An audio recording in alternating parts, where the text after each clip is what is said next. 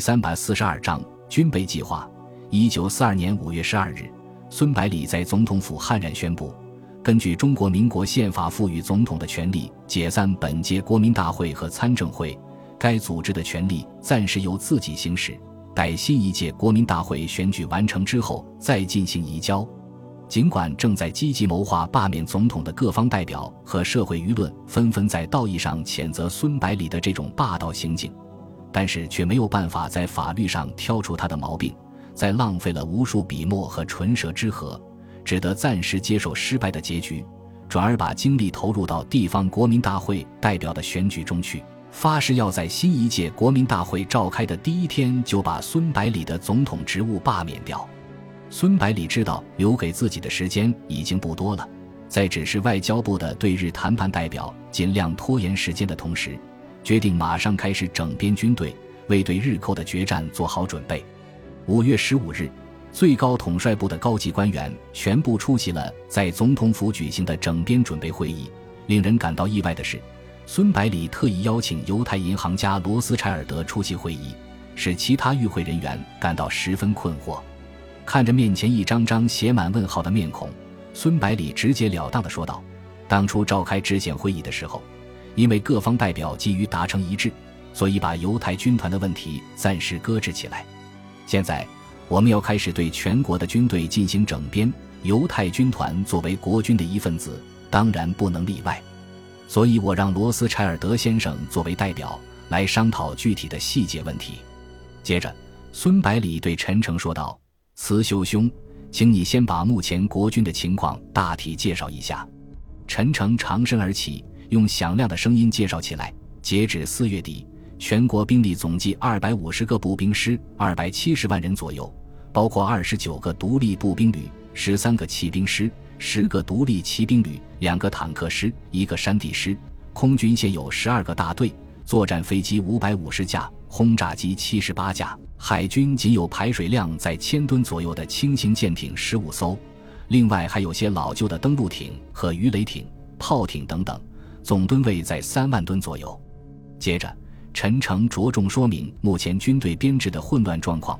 由于抗战爆发非常突然。打断了军事委员会整编军队的进程，从而使持续多年的混乱状况延续了下来。从部队的番号来说，就有新编、整编、调整、暂编、预备、独立等名称。另外还有江防军这个自成体系的军种。如果从部队的派系来说的话，情况就更加复杂。单单自成体系的军队就有中央军、十九路军、八路军、新四军、滇军、桂军、晋绥军。马家军等十几个派系，在武器装备上面的混乱也非常严重。除了十九路军一直坚持采用德式装备以为，包括中央军在内的其他军队基本上都是有什么武器就用什么武器。这种混乱状况的弊端是显而易见的：第一，无法进行统一指挥、协调作战；第二，无法进行统一的补给；第三，无法掌握部队的情况。陈诚坐下之后。孙百里起身说道：“整编工作的主要目的有三个：第一，解决上述弊端，提高部队的战斗力；第二，借此机会消除各派政治力量在军队中的影响，使军队实现真正意义上的国家化；第三，降低军费开支。整编工作的重要性，无论如何强调都不为过，所以请大家一定要各抒己见，畅所欲言，促使未来的工作能够顺利有效的进行。”接着，他高声说道：“我草拟了一份整编计划书，请大家参阅一下。如果没有意见的话，就照此办理。”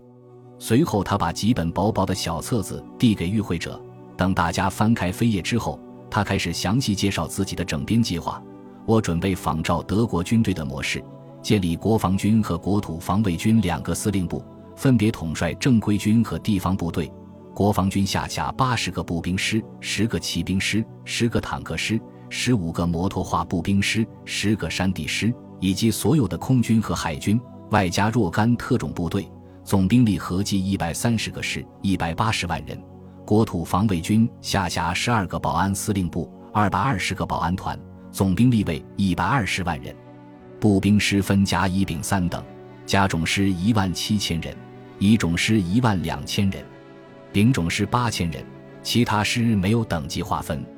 取消军级指挥单位，把集团军作为师的上一级指挥单位，每集团军下辖六个师。白崇禧随手把小册子翻开了几页之后，就提出自己的疑问。他说道：“在国军各部队当中，战斗力最强的十九路军，兵力最多的是中央军，其中十九路军始终采用德式装备和编制，中央军的编制是德式，装备却是美德并存，采用德军模式当然是最好的选择。不过，德军的原则是以质量取胜。”所以，无论是武器装备还是官兵的战术素养，都是一流的，从而保证了强大的战斗力。国军武器装备远逊德军，战术素养更是有天渊之别。如果连数量优势都不能保证的话，如何与日军抗衡？孙百里解释道：“第一，目前侵华日军兵力在三十七个师团左右，总兵力在百万左右，我军保留一百八十万正规军，已经具有了数量上的优势。另外，日军需要分兵防守各地，能够用在前线的兵力最多只有六七十万，此消彼长，优势还会更大些。现在日军前锋已经逼近澳大利亚，势必与美澳联军展开一场恶战。从中国战场抽调兵力是其唯一的选择，咱们更加有机会形成局部兵力的绝对优势。第二，咱们的一百八十万人是从二百七十万人中遴选出来的。再加上充实进去的士官生，战术素养的差距应该不是很大。白崇禧点了点头，低头继续翻阅计划书。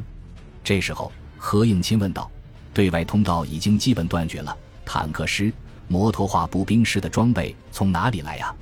难道福建的军工企业有这么高产量？”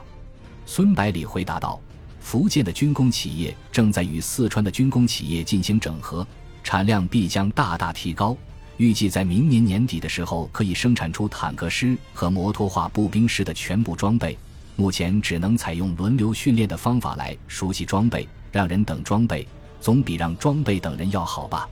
何应钦又对军队的编制提出自己的看法。他说：“我认为不应该取消军级编制。中国战场不同于欧洲，小规模的战斗非常多，集团军的规模太大。”指挥起来会非常困难的。孙百里想了想，说道：“这个是有些欠考虑，取消好了。”然后拿起铅笔，在计划书上重重地画了一条线。随后，陈诚等人针对计划书的内容提出了许多意见和疑问。孙百里随即做出相应的调整。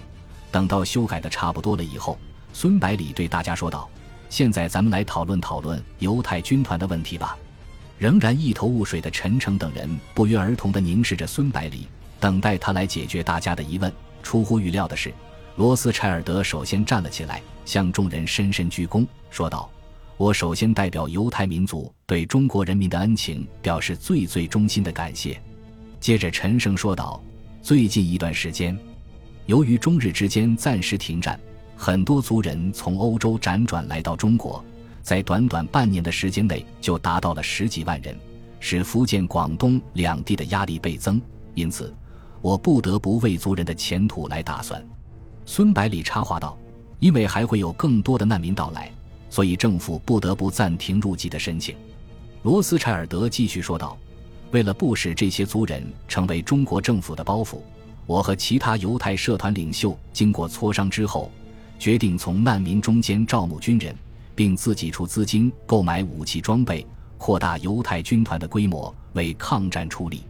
孙百里接着说道：“得知罗斯柴尔德先生的意见，我产生一个想法：这场旷日持久、规模空前的世界大战结束之后，欧洲和亚洲的格局必将产生翻天覆地的变化。咱们是否可以在临近地区为犹太人夺取一个立足点，一个可以建立他们自己国家的地方？”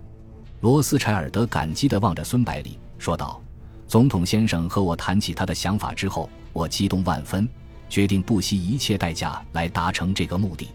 只要统帅部能够通过总统先生的提议，我们中国犹太人愿意全民皆兵来支持抗战，并号召全球的犹太人支援我们。”孙百里笑着说道：“罗斯柴尔德先生准备把美国犹太人捐赠的一亿美元给政府充当军费。”还准备把犹太军团扩编为五个师。犹太人的富有在西方世界是公开的秘密。不要说全球的犹太人，仅仅是美国犹太人富商能够提供资金都是非常恐怖的。日俄战争进行到关键时刻的时候，日本政府却陷入严重的财政危机中，最后就是依靠美国犹太银行家的帮助才渡过难关，从而迈出了扩张领土的第一步。统帅部的高官们马上意识到这里面蕴藏的巨大利益，纷纷表示同意。陈诚笑着说道：“等到打败日本的以后，不妨让犹太人统治日本，这样一来，咱们就再也不用担心这个野蛮的邻居了。”孙百里笑嘻嘻地问罗斯柴尔德：“你觉得这个主意怎么样？”罗斯柴尔德的脸上浮现出一丝潮红，语气急促地说道：“非常好，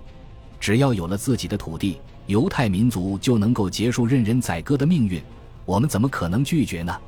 孙百里当即开出空头支票，只要犹太军团在对日作战中奋勇向前，日本就是你们的了。本集播放完毕，感谢您的收听，喜欢请订阅加关注，主页有更多精彩内容。